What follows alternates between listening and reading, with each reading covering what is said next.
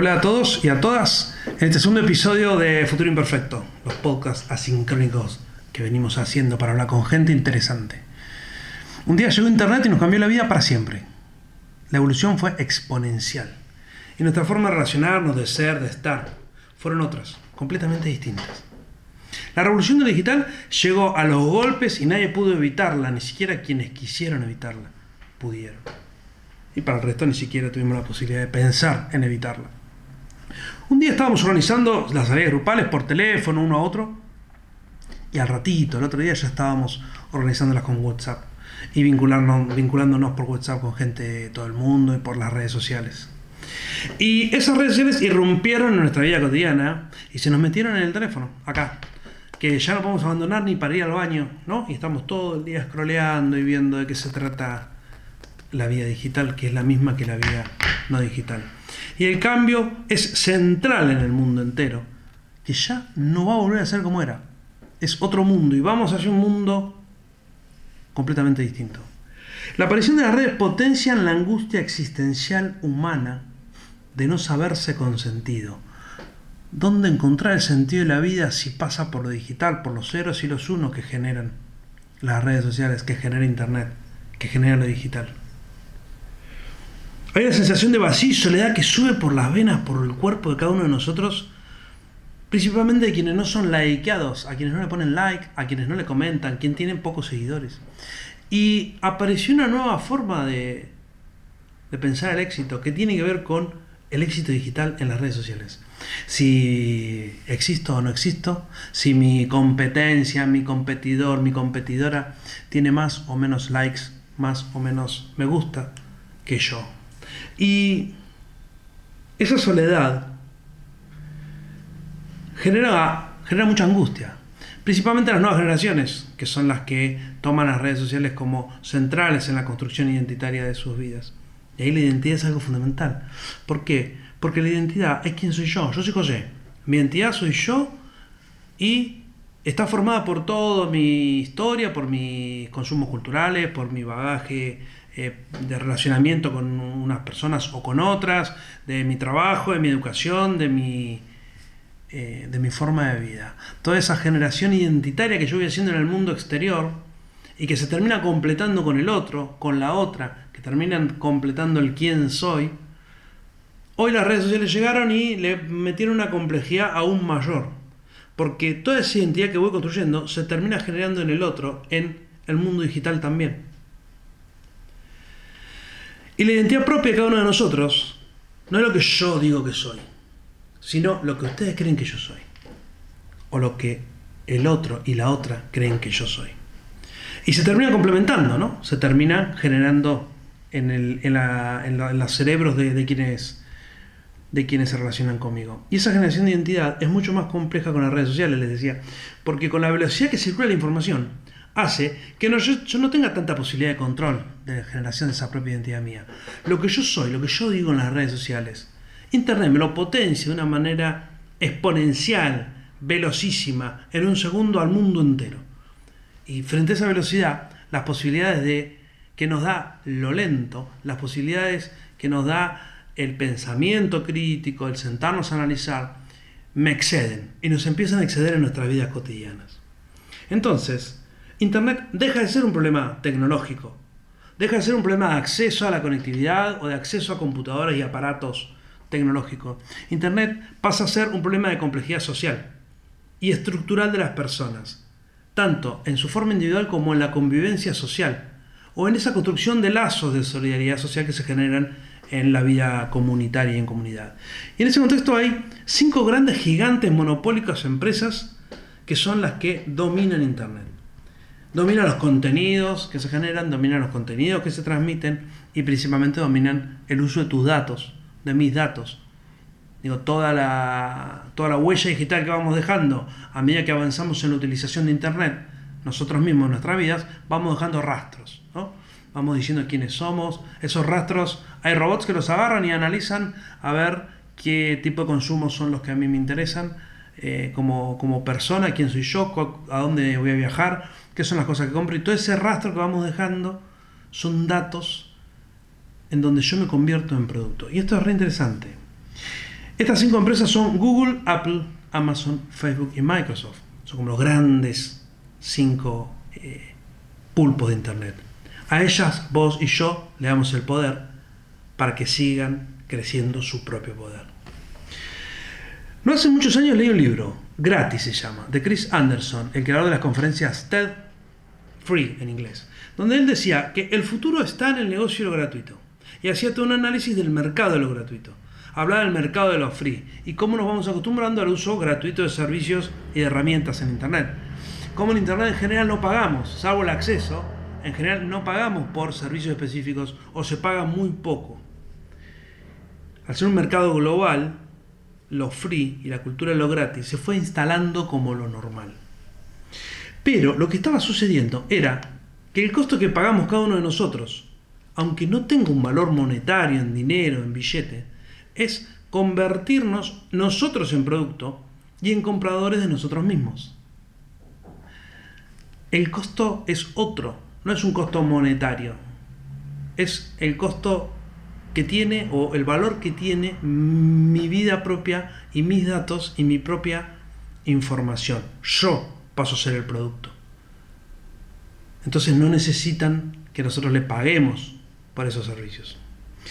Y en ese juego es más importante la información y los datos de lo que hago, consumo y pienso que la venta real, tangible, en dinero.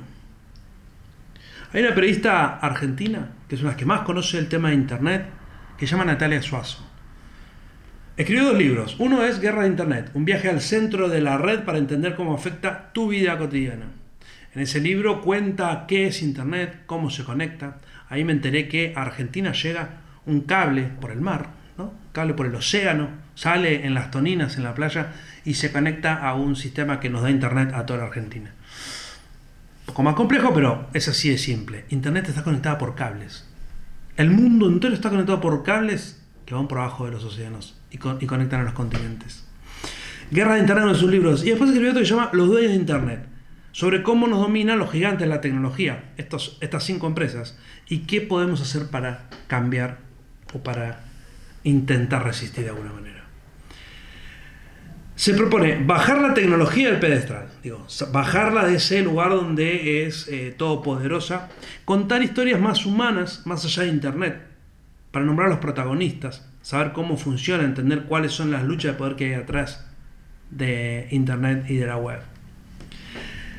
Natalia propone cambiar la, la lógica monopólica de Internet y que nos salgamos de nuestro propio modo de relacionarnos con la tecnología. Quiere que, como dice ella, nos deconstruyamos de la tecnología, que entendamos que la tecnología tiene una alta capacidad de dominio de nuestros vínculos y nuestras relaciones y que tomemos decisiones a partir de eso e intentemos crear otro tipo de vínculo. Ahora vamos a estar hablando con Natalia, en breve, sobre todos estos temas, tratando de analizar y de conversar sobre qué está pasando hoy en las sociedades, en la política, con Internet y el poder.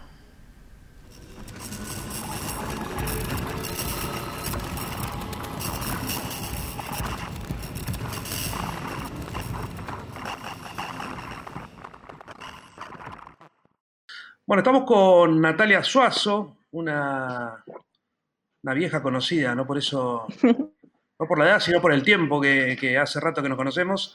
Natalia es algo así como especialista en política y tecnologías. Eh, escribió dos librazos, primero Guerras de Internet y después Los Dueños de Internet. Y, cuando estábamos armando los podcasts, digo, Natalia es alguien interesante para hablar, ¿no? Buscando gente interesante para, para charlar, me parecía que vos tenés como, como muchas ideas que pueden, que pueden despertar otras ideas a la, a, la gente eh, o responder preguntas o, repensar lo que están, lo que están viviendo. por eso te invité a, que pudiéramos charlar un rato, eh, por lo menos media hora rápida acá, de algunos temas de los que vos, de los que vos trabajás. Eh, vos naciste en Tolosa, La Plata, ¿es así eso? Eh, sí, bueno, en realidad nací en La Plata, en el centro, pero viví mucho tiempo en Tolosa, casi todo el tiempo que viví, todo el tiempo que viví en La Plata, o el mayor parte, viví en Tolosa, sí. Y después, cuando estudié ciencia política, en la Universidad de Buenos Aires, me mudé, así que ya soy más porteña que platense. No sé por cuánto tiempo, pero bueno. Vos contaste en algún lado, no me acuerdo dónde, que cuando aparece la primera computadora en tu casa, eh, el primer día fue como la primera guerra que viviste de Internet. ¿no? Y me pareció, me pareció simpática la, anécdota en tanto lo, que vino después en tu, en tu vida y, lo que has hecho. Eh, ¿Cómo fueron esos primeros tiempos ahí con Internet? A ver, yo creo que la tecnología necesita metáforas. Creo que mm, la tecnología siempre está contada con, con, una eh, gran sumisión a la magia y que esa sumisión a la magia no nos permite cuestionarla, eh, no nos permite, como se dice ahora, de construirla. Y yo efectivamente trabajo en la tecnología y en la política. Em, y me parece que esa forma que, de metaforizar los usos de la tecnología es útil para, como yo digo en mi primer libro, desacralizarla. Nosotros si no podemos romper la tecnología, pensarla de distintas formas, eh, no la vamos a poder usar de distintas maneras. Es decir, si nosotros lo único que hacemos con una computadora o con cualquier tecnología, una computadora eh, o una cafetera, que también es una tecnología, o una aplicación, o un auto, que también es una tecnología, lo único que hacemos es usarla, no vamos a poder hacer nada más con esa tecnología. Entonces nunca nos la vamos a poder apropiar, pero tampoco nunca vamos a poder innovar, nunca vamos a poder hacer otra cosa más. Entonces cuando yo escribo estas, estas anécdotas y estas metáforas, mi forma también, em, como escritora, que, también lo soy, y, como persona que lee eh, y que piensa que tenemos que tener otros acercamientos hacia las tecnologías, es decir, bueno, las cosas están ahí, pero nosotros tenemos que acercarnos de distintas maneras. Entonces yo trato de imaginarme esas que esas maneras de acercarnos sean, bueno, ¿qué pasó ese día que llegó por primera vez una computadora? ¿Qué pasa ese día que llega por primera vez una computadora a una casa de una persona? ¿No? ¿Y qué pasa también cuando no llega? Que, digamos, imaginarnos también qué pasa cuando no llega, porque esas situaciones también ocurren. Y esas son las situaciones en las que nosotros trabajamos diariamente. Y, me parece que son las formas que nosotros tenemos que trabajar las tecnologías desde donde estamos. Cuando no llegan y llegan a otros lados, ¿no? Y que uno ve que llegan a otros lados y que no te llegan a vos, digamos. Ahí hay, hay todo un conflicto. Eh, bueno, es, es, un conflicto, pero también son las posibilidades de, de intervención que tenemos. Yo creo que, que, se habla, o sea, hay toda una parte de la, tecnología que es la, que es la regulación, que es una parte a la que yo por un lado me dedico y que es súper importante, em, pero después está la parte de la innovación, que es cómo hacemos distintas tecnologías que sean usar de diferentes formas las que ya están, eh, darles distintos usos o em, crear otras nuevas eh, que no estén o con pedacitos de las que están.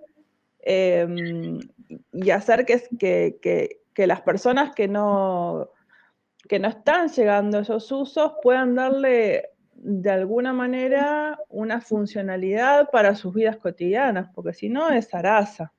Sí, es cierto, vos hablabas de metáforas y de construcción, ¿no?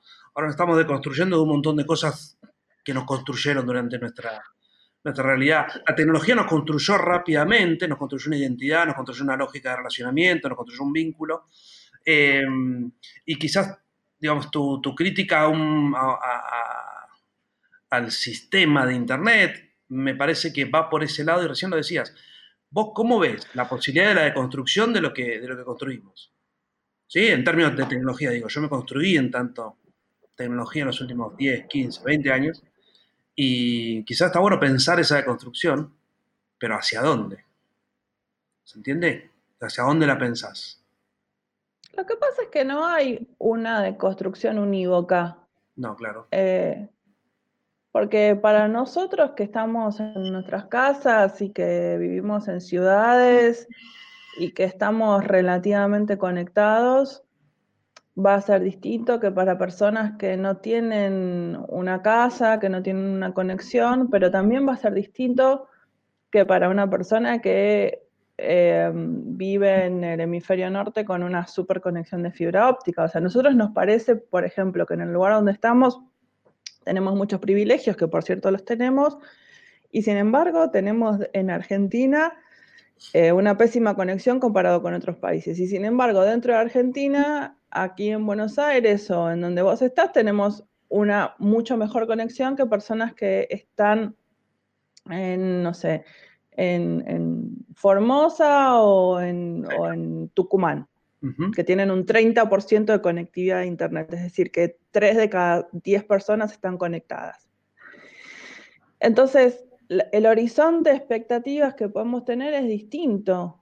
O sea, ¿qué es la tecnología para cada uno de nosotros? van a ser cosas muy distintas.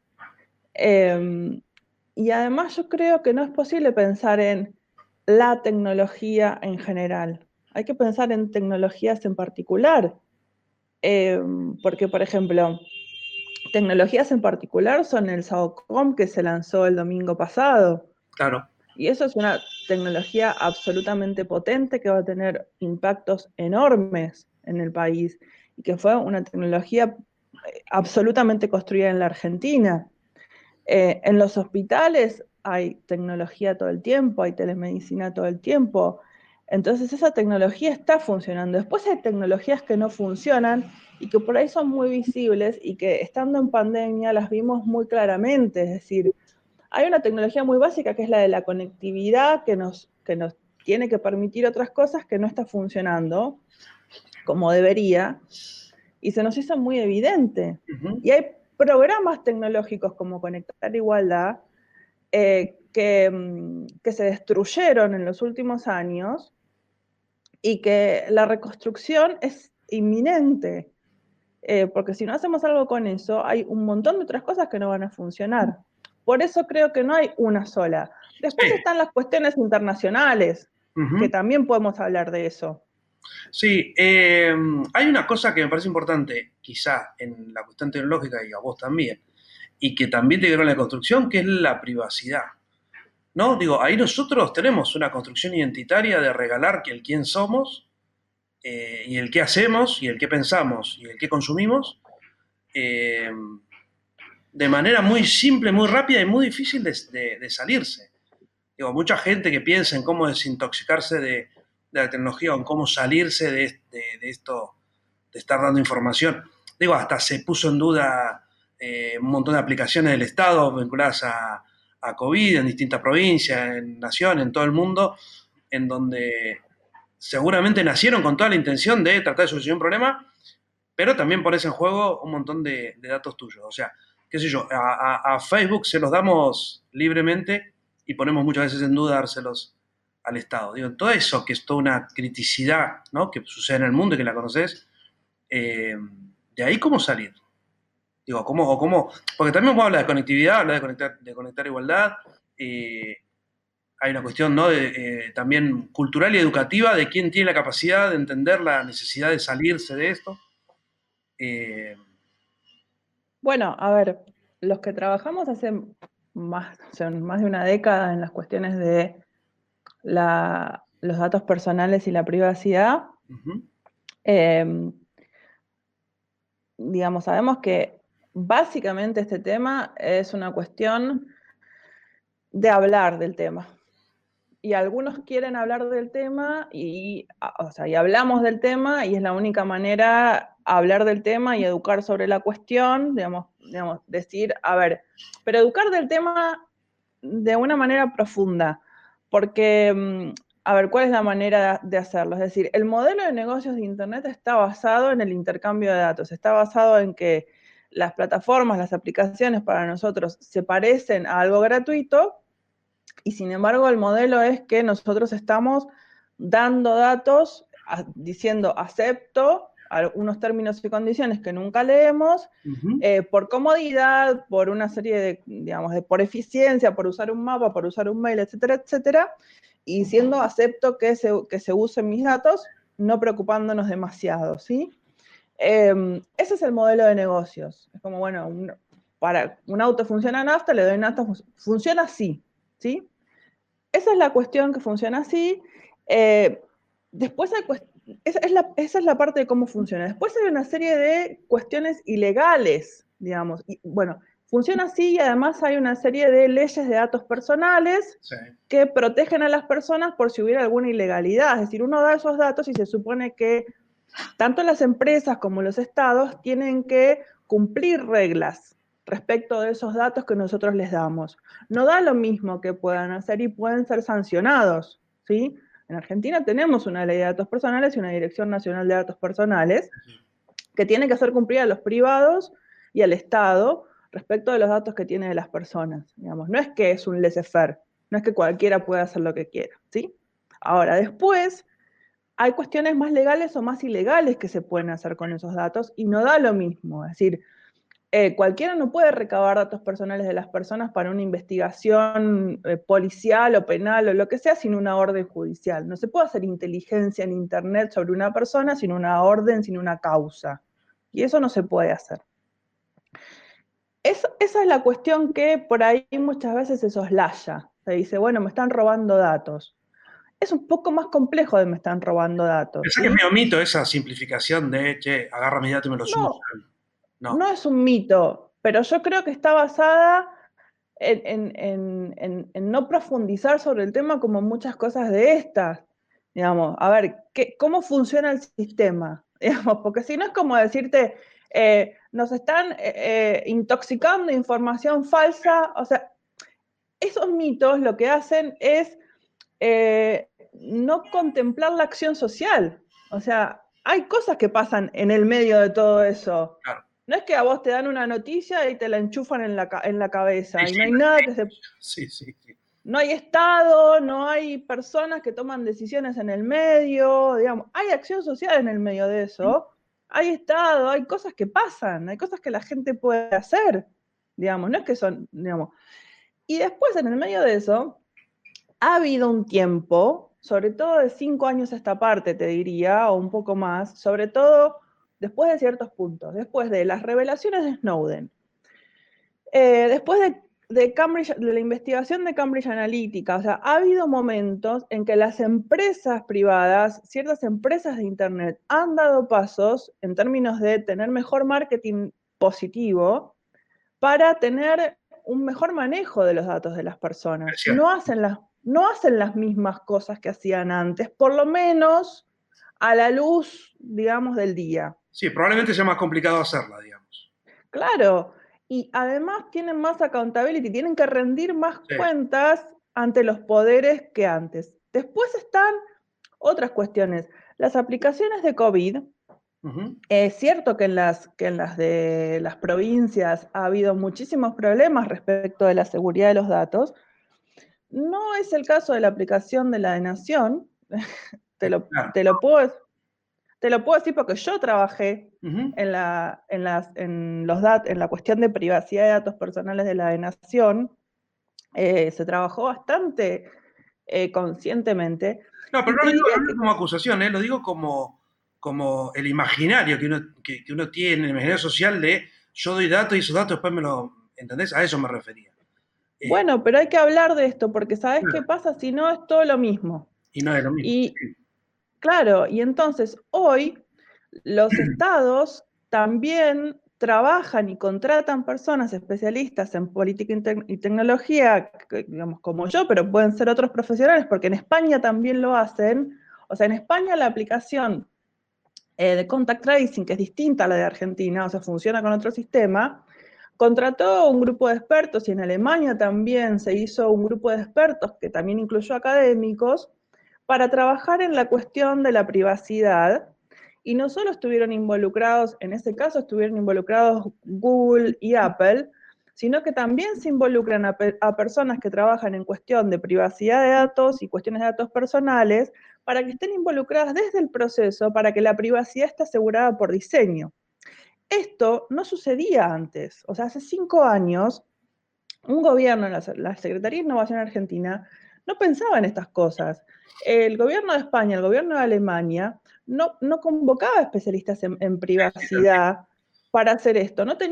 Eh, Alemania y España no tenían un reglamento general de la Unión Europea para hacer esto. Entonces, eh, por supuesto que sigue habiendo muchísimos casos en que las cosas se hacen mal, pero también me parece que cuando se habla en general, se cometen muchos errores. Como siempre, obvio, sí, sí, sí. Generalizar nunca es bueno, eso está claro. No, ni hablar que no. Y, en estas cuestiones, como en cualquier cuestión específica del mundo, eh, hay, que, hay que hablar con cierta precisión, porque, porque si no, viste, es como una generalización de nos roban todo. y, y, ponele, nada es privado, el documental de Netflix sobre Cambridge Analytica tiene errores garrafales. Y la gente lo ve como si fuera una, una, ¿Qué, una historia atractiva, linda. claro, y se cita, ¿viste? Y lo citan en la televisión, y es todo un escándalo, y en cualquier canal, en C5N también, lo citan como si fuera una cosa conspirativa, y, y la conspiración nos lleva al peor de los lugares, porque la conspiración te lleva al lugar de no poder arreglar nunca las cosas. La, conspiración lo que hace es cansar a la gente. Sí, baje los brazos y listo. Sí, sí. Y por derecha o por izquierda te lleva a la antipolítica. obvio. No hay duda de eso. Y ahí, ahí y, en eso, digo, viste que al periodismo le fue costando. Vos, vos sos periodista o laburá, digamos, de, has, trabajado de periodista y demás. Em, viste que al periodismo le costó un poco entender la llegada de la tecnología. Eh, y bueno, y obviamente tenemos todo esto, la infodemia y la fake news y demás. ¿Te da la sensación de que el periodismo logró evolucionar y hoy estamos en otro, en otro momento? ¿O que hay casos aislados que sí y, y otros que siguen exactamente igual? ¿Cómo lo ves eso? Em, respecto de qué, a ver si logró evolucionar más específicamente? o sea, respecto de cómo comprende la tecnología o, respecto de qué? Respecto de, sí, de cómo comprende la tecnología, de cómo la tecnología logra eh, difundir mensajes de manera masiva y casi instantánea, de una manera mucho más eficaz de lo que era antes de que existiera eh, Internet en términos de, noticia, eh, si logran entender ese impacto que tienen hoy los medios de comunicación, y la necesidad de cuidar muchísimo más la información, no sé si muchísimo más, pero de seguir cuidando eh, fuentes, seguir cuidando qué es lo que dicen. ¿Se entiende? Digo, los medios tradicionales tenían un poder fundante en los, países occidentales e Internet vino a que eso fuera mucho más caótico y veloz. Y ahí tenemos un montón de, de, problemas, incluso en esto de cómo, cómo educar. Vos misma decís, usan el documental de Netflix como como fuente cuando, sabes la cantidad de errores que, tiene. En otros temas lo mismo, digo, en relación a la privacidad, lo que hablábamos antes y decías vos antes, no es todo lo mismo. Los medios tienen un rol fundamental en explicar que no es todo lo mismo. ¿Se entiende? Sí, eh, mira, yo acabo de dar un curso para... Se inscribieron 2.000 estudiantes un curso online, un curso que se llama Periodismo, Internet y tecnologías, cómo cubrir sus impactos más allá de los gadgets. lo, me lo pidió UNESCO, América Latina, para, lo dimos en la plataforma de la Knight Foundation de la Universidad de Texas en español, todo fue en español. 2.000 estudiantes de América Latina se inscribieron. Desubicado, muy bien. Eh, se, se, acaba de dar y ahora va a estar online durante un año más para tomarlo en forma sincrónica, pero Em, y la preocupación de UNESCO, cuando me llamaron para este curso, fue que no existe el periodismo de tecnología, o sea, un oxímoron, me decían, no existe el periodismo crítico de tecnología. Parece, o sea, como todo periodismo debería ser crítico. Claro, porque Pero a mí me, desespera, me desespera cuando veo lo, lo poco trabajado, lo poco trabajadas que están las historias de tecnología Em, no, no, no, me, deprime mucho. No, no, puedo tener una opinión buena. en el curso, ¿viste algo, algún reflejo? Así, tener 2.000 personas es un número de gente más que interesante como para que empiece a chorrear otras cosas en los medios, ¿o no? Bueno, es la intención, es la intención. Yo lo que creo, como, como en todo, es que hay mucha presión en los medios por eh, por el clickbait, por, por, lo que suena más rápido y por, el escándalo. Entonces, obviamente, eh, como que la mayor profundidad es qué pasó en las redes, quién se peleó en las redes. Y eso no te determina nada, porque vos mismo sabes o sea, yo no te tengo que contar nada a vos, vos sos especialista en esto, pero por ahí para las personas que están escuchando esto, mirando esto, vos sabés que lo que pasa en Twitter entre dos personas de mucha jerarquía que se pelean no es lo que pasa en la sociedad. No, claro, sí, sí, sí. No podemos... Microclima chiquitito, claro. Es un súper microclima y de ahí no podemos, o sea, o sea, lo único que podemos la única consecuencia que podemos sacar de eso es que dos personas en Twitter con mucha jerarquía e influencia en ese mundo, que además es un mundo pequeño, se pelearon. Es lo único, no podemos sacar ninguna consecuencia más, excepto que lo estudiemos a largo plazo, que lo estudiemos en relaciones, pero muchas veces lo, que se habla de las redes es, parece que, es que eso es la tecnología. Entonces, eh, muchas veces mi intención cuando, cuando, cuando enseño sobre esto es, ¿qué otras consecuencias tiene la tecnología, tecnología sobre nuestras vidas? ¿Qué otras cosas podemos decir sobre esto? Eh, incluso en, este momento, en, un momento en que hay otras consecuencias respecto de, otros temas, eh, de plataformas y trabajo, de lo mismo que vos decías antes, de privacidad, de datos personales, de hay, muchísimo. Eh, las plataformas, la concentración de las plataformas en muchos aspectos, libertad de expresión, hay temas género, em, diversidades, o sea, hay, temas interesantísimos que tocar. Y no por eso, no, por ser interesantes son, son serios y no hay que tratarlos con seriedad. Hay, temas que, son, que son interesantes para las personas y que podrían serlo. Yo, a mí se me ocurren un millón de temas todo el tiempo eh, pero parece que, que, el escándalo gana eh, y, que eso es lo que, lo que se puede. Obviamente hay excepciones. Sí, siempre fue medio así también, ¿no? Ahora por ahí se potencia más porque tenés otras, otras herramientas, también, plataformas, pero... Sí, pero, pero también creo que lo que pasa a veces es que, que, que, muchos periodistas que están em, como en la primera línea de, los programas o de los medios están como más preocupados por lo que les pasa en rating, lo que les pasa a ellos, lo que les pasa en sus propias redes, y hay como una falta de, mm, visión de lo que le pasa a las personas, ¿no?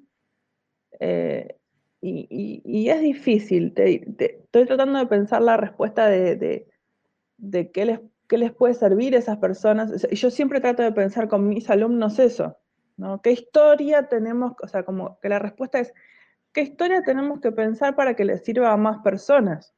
A muchos de mis alumnos, por ejemplo, ahora le, eh, eh, estaban pensando en historias que tuvieran que ver con la educación y la tecnología, con la seguridad y la tecnología, em, con, con, el trabajo y la tecnología, que son finalmente los temas que las personas viven todos los días. Sí, sí, la diaria. No la pelea de Twitter. No, tal cual. ¿Alguno de todos estos temas se convierte en tu próximo libro o, eso es algo lejano? ¿En qué estás? Eh, mi próximo libro eh, era, lo debía escribir este año, va a ser el año que viene, pero obviamente la cuestión de la pandemia cambió un poco los tiempos y las prioridades. Seguro. Así que eh, probablemente se demore un poco. Em, sí, va, va, algunas de estas cuestiones van a estar, muchas de las que estuvimos hablando acá van a estar. Va a cambiar un poco el formato, quizás no vayan a ser, no vaya a ser un libro tan de crónicas, sino más de mm, como de, ideas, de ideas de política, porque, porque mis dos libros anteriores em, fueron de crónicas, pero también eran un panorama para ver dónde estábamos parados, sobre todo en América Latina. Y muchas personas que lo leen en Argentina, pero también en América Latina, me, dicen todo el tiempo, bueno, ¿y cómo hacemos? ¿Y cómo hacemos? ¿Y cómo hacemos? ¿Y ahora qué hacemos? ¿Y ahora qué hacemos? Entonces, el siguiente va a ser cómo hacemos. Eh, así que es un poco Está bien, está bueno. De hecho, los dos primeros, de alguna manera, abrieron... Eh, hicieron que conociéramos un montón de cosas. Por acá tengo Al lado de Manuel Castells encima. Bueno, te dejo tranquila, re gracias por, estar, por, poder charlar en Futuro Imperfecto, Natalia, en serio. Eh, me encantó vernos después de tanto tiempo. Igualmente, gracias por invitarme. Un honor. Gracias en serio. Te dejo. Nos vemos. Gracias por todo. Gracias a todos. Chao, chao. Chao, chao.